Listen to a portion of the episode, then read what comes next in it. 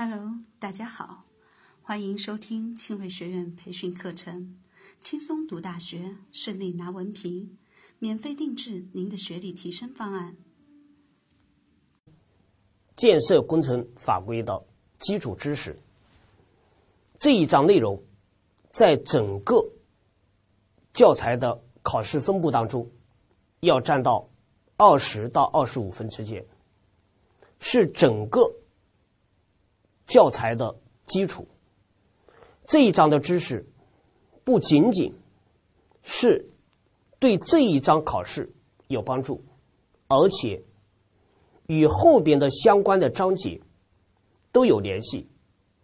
所以这一章的内容作为一个法律的基础，大家要认真掌握。而且我们在学习的过程当中，要把这一章的内容与后边章节的。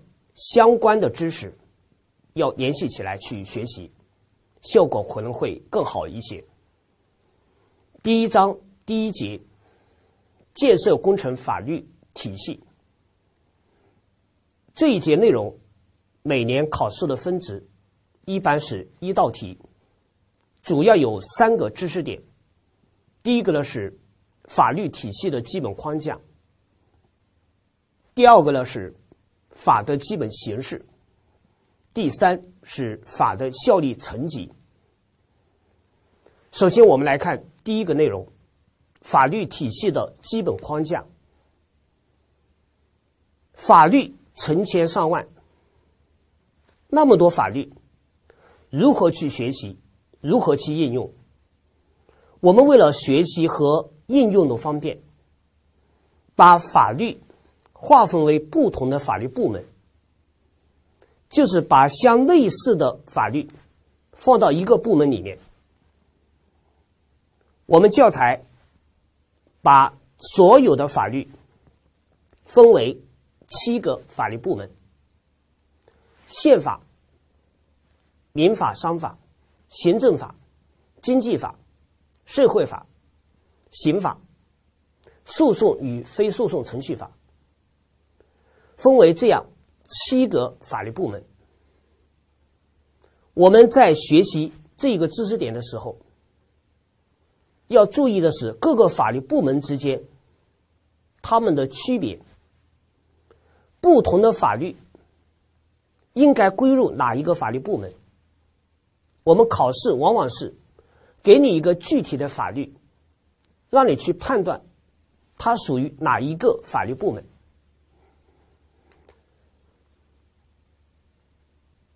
宪法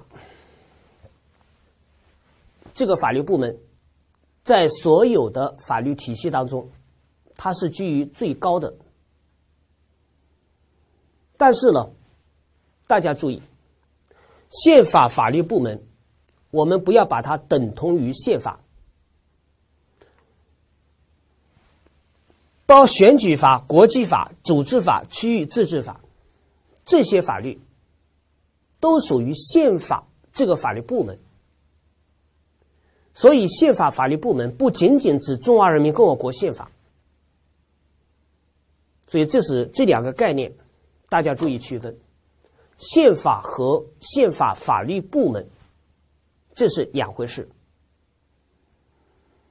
民法、商法，我们有时也叫民商法，民商法。它一个最大的特点，就是平等主体之间的法律关系，就是平等主体之间打交道产生的法律关系，由民法和商法来调整。民法通则合同法、物权法、侵权责任法、公司法、招标投标法，这个呢，我们教材里面这几个法律都讲到了。而且大家注意到，我们整个教材里面考试的分值比重占的最高的，就是民法和商法。代理制度是属于民法通则里边的内容，代理法人制度。合同法我们第四章单独一章来讲合同，占的分值在二十分左右。物权法，物权法在我们第一章的第一节里面，第三节、第四节讲的是物权法，还有第七节担保法里边，物的担保、抵押、质押和留置，都是属于物权法的内容。侵权责任法，我们在第一章第六节讲的债里边就有侵权之债，所以侵权法内容不是特别多，物权和合同是比较多的。公司法我们教材没有讲，招标投标法第三章第一节专门讲的就是招标投标法。所以这几个民法商法加起来，要占到四十分到五十分之间，最多可以达到五十分。所以这一部分内容，应当说是最重要的。而且我们第六章、第七章，安全生产管理和质量管理里边，有些内容。它的原理也是在民法和商法上面，比如说建设工程合同，他们之间的这种关系、责任的承担，主要是从民法的角度去理解，所以这个是非常非常重要。行政法，行政法。它一个最大的特点，就是一方主体是行政机关，是国家机关，所以行政法律关系，它一个最大的特点就是不平等，跟民商法这种平等主体之间的关系恰恰相反，民法主体之间双方都是平等的，而行政法。行政机关，它是行使行政权力，作为行政权力的相对方，你只有服从，不能讨价还价。这是行政法律关系的一个特点，它体现的是国家意志，政府说了算，国家说了算。而民商法，它是平等主体之间。我可以跟你签合同，也可以不跟你签合同。内容怎么定，我们自己来决定。但是，行政机关、工商部门来管理的时候，税务部门来向你征税的时候，你是不可以讨价还价的。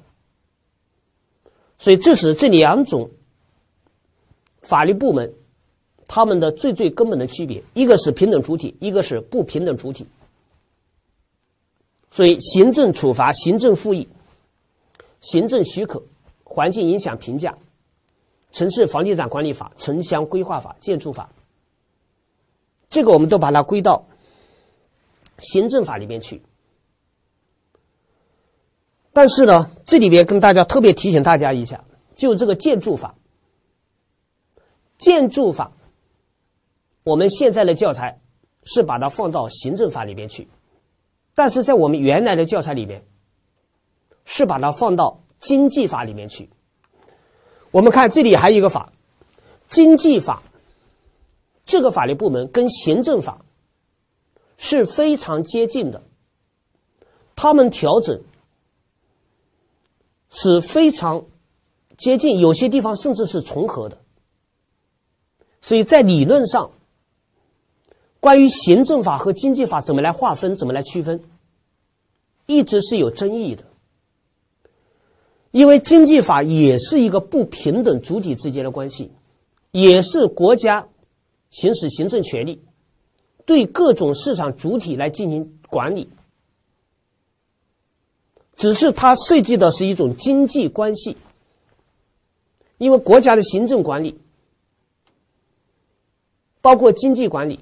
政治管理，还有社会公共事务的管理，所以行政权力行使当中的经济管理这一部分，我们主要把它放到经济法里面去。所以这些法律，统计法、土地管理法、标准化法、税收征收管理法、预算法、审计法、节约能源法、政府采购法、反垄断法，这个我们就要再把它放到经济法里面去。这种理论上的争议呢，大家不要去纠结。我只提醒大家注意的是，有几个相类非常类似的法律。但是我们把它放在不同的法律部门，大家看，政府采购法其实跟招投标是最接近的，因为政府采购里边最主要的采购方式就是公开招标和邀请招标。但是我们把政府采购法是放到经济法里面，而把招标投标法，我们是把它放在民法和商法里边，所以这个是第一个大家要注意的。第二个。城市房地产管理法，我们把它放到行政法里面，但是土地管理法，我们把它放到经济法里面。按道理说，土地跟房子是差不多的，为什么一个是经济法，一个是行政法呢？这个大家不要去纠结它，你就是记住，这个两个看起来很类似，但是我们把它分到不同的法律部门。还有一个就是节约能源法，我们是放到经济法里面，但是呢，环境影响评价法，我们是把它放到行政法里面。所以像这些比较类似的，但是又划分为不同的法律部门，这个呢，我们要重点把它记住。社会法，我们也叫。劳动与社会保障法，这个呢是一个新的法律部门，包括残疾人保障法、矿山安全法、劳动法、职业病防治法、安全生产法、劳动合同法。这里边呢，特别提醒大家注意的就是，劳动合同法是属于社会法，而我们前面讲合同法是属于。民商法，所以都是合同，一个是民商法，一个是社会法，这是大家要注意的。还有一个就是安全生产法，我们把它放到社会法里面去。刑法和诉讼法、非诉讼法这种程序法，这个呢？考的可能性不大，所以大家重点要掌握的，我们最可能考的是这三个法律部门：民法、商法、行政法和经济法。这三个法律部门考的可能性最大。怎么去区分他们呢？就是民商法，我跟大家强调了平等主体，而行政法和经济法，他们一个共同的特点。就是都是不平等的主体之间的关系，一方是政府，而且行使国家行政权力，所以是不一种不平等的关系。但是呢，经济法主要调整的是经济关系，而行政法调整的是行政关系。所以这两个之间，我讲了，从理论上很难区分。大家就是分别把它记住，哪些具体的法律属于哪一个部门。特别是建筑法，原来属于经政经济法，我们现在归到行政法里边。历年真题，一三年这道题，下列已经颁布的规范性法律文件中。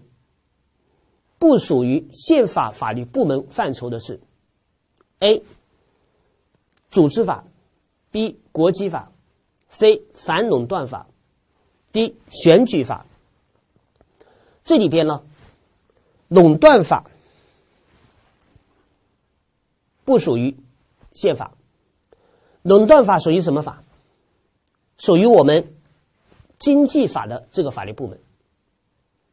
所以，组织法、国际法和选举法都是属于宪法法律部门。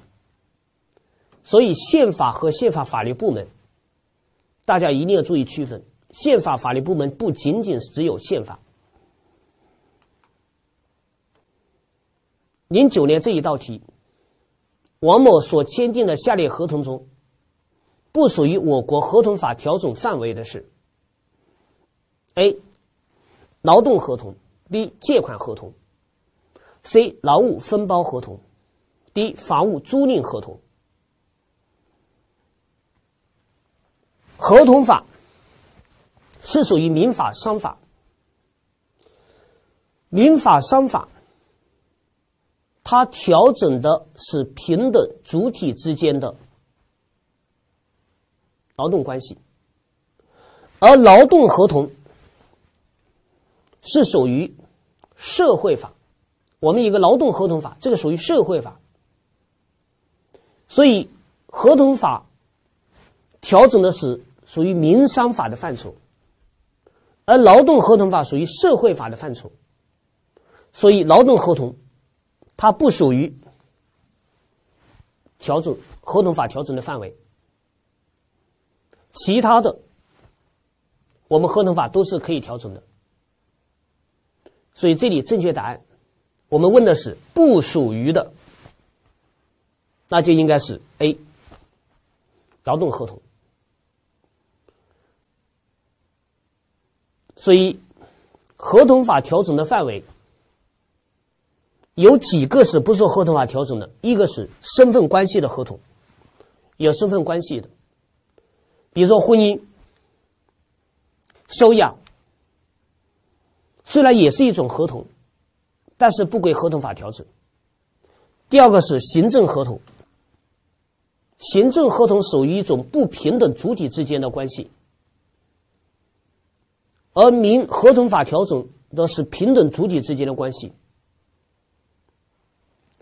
第三，劳动合同，劳动合同由劳动合同法来调整，属于社会法；而这个行政合同由行政法来调整，属于行政法。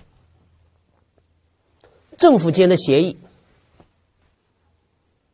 这个属于国际法调整的范围。所以这里边。啊，劳动合同属于劳动合同法来调整。这一个知识点在历年考试当中次数不是很多，不是每年都考。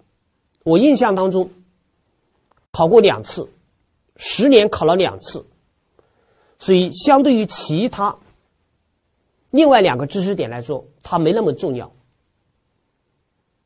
这里大家特别要注意的就是合同法和劳动合同法它们的区别。合同法属于民商法，而劳动合同法属于社会法，这个大家一定要注意区别。第二个知识点就是法的形式和效力层级，这个是。这一节里边考试的重点，法的形式，那么多的法律，它通过什么样的形式表现出来？我们教材讲了七种形式，那么对每一种形式的创制单位，它的颁布的形式、适用的内容、命名的规则。这个都是可能出考题的地方，大家要掌握。法的效力层级，我们也讲了，一般规则，三个一般规则，三个特殊规定，最后呢还有一个备案和审查，也有三个内容。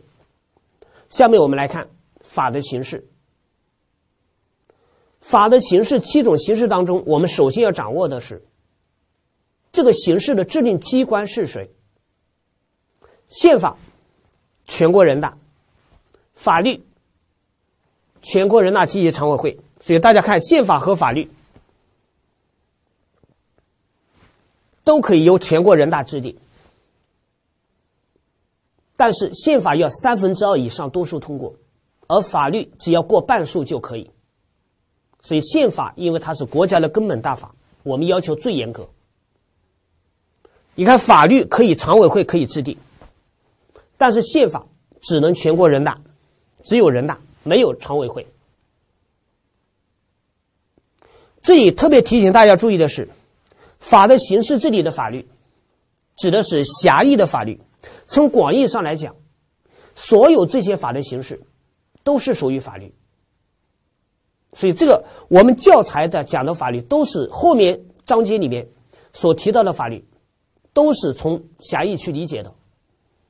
比如说，我们第四章讲一个合同，只有违反法律、行政法规，它才会无效。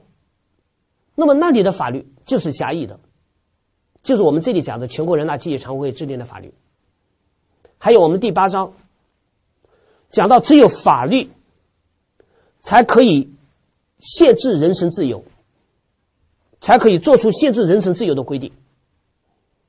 这个法律也是从狭义上去理解的，所以法律我们教材里面没有特别的说明，都是从狭义上去理解，跟我们日常理解的法律是不一样的。这个大家一定要注意。行政法规，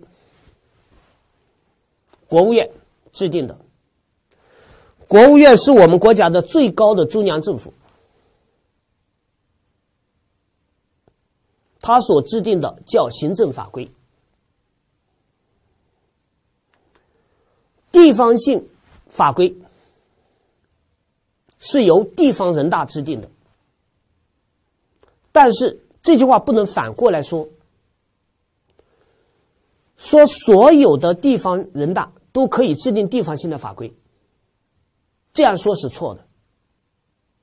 只有三级人大可以制定地方性的法规，省人大、省会所在的市人大和国务院批准了较大的市人大，这三种人大才可以制定地方性的法规。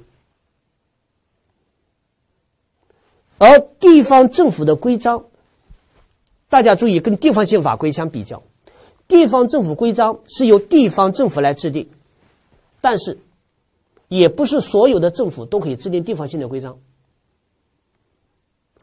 大家把这两个联系起来，凡是可以制定地方性法规的人大，它所对应的政府就可以制定地方的规章。所以，制可以制定地方性法规的有三级人大，而可以制定地方政府规章的。也刚好是三级政府，省政府、省会所在的市政府，和国务院批准的较大的市政府。当然，经济特区，像深圳这种经济特区，大家注意，它是可以制定地方性法规，它的政府可以制定地方性的规章，这个是可以的。还有一个就是部门规章，部门规章，它是由国务院各个部委来制定的，各个部委包括中国人民银行和审计署，他们也是属于国务院的工作部门，他们制定的叫部门规章，这两个合到一起。我们把它称为行政规章，所以行政规章大家注意，包括部门规章和地方政府规章，两个都包括在里面。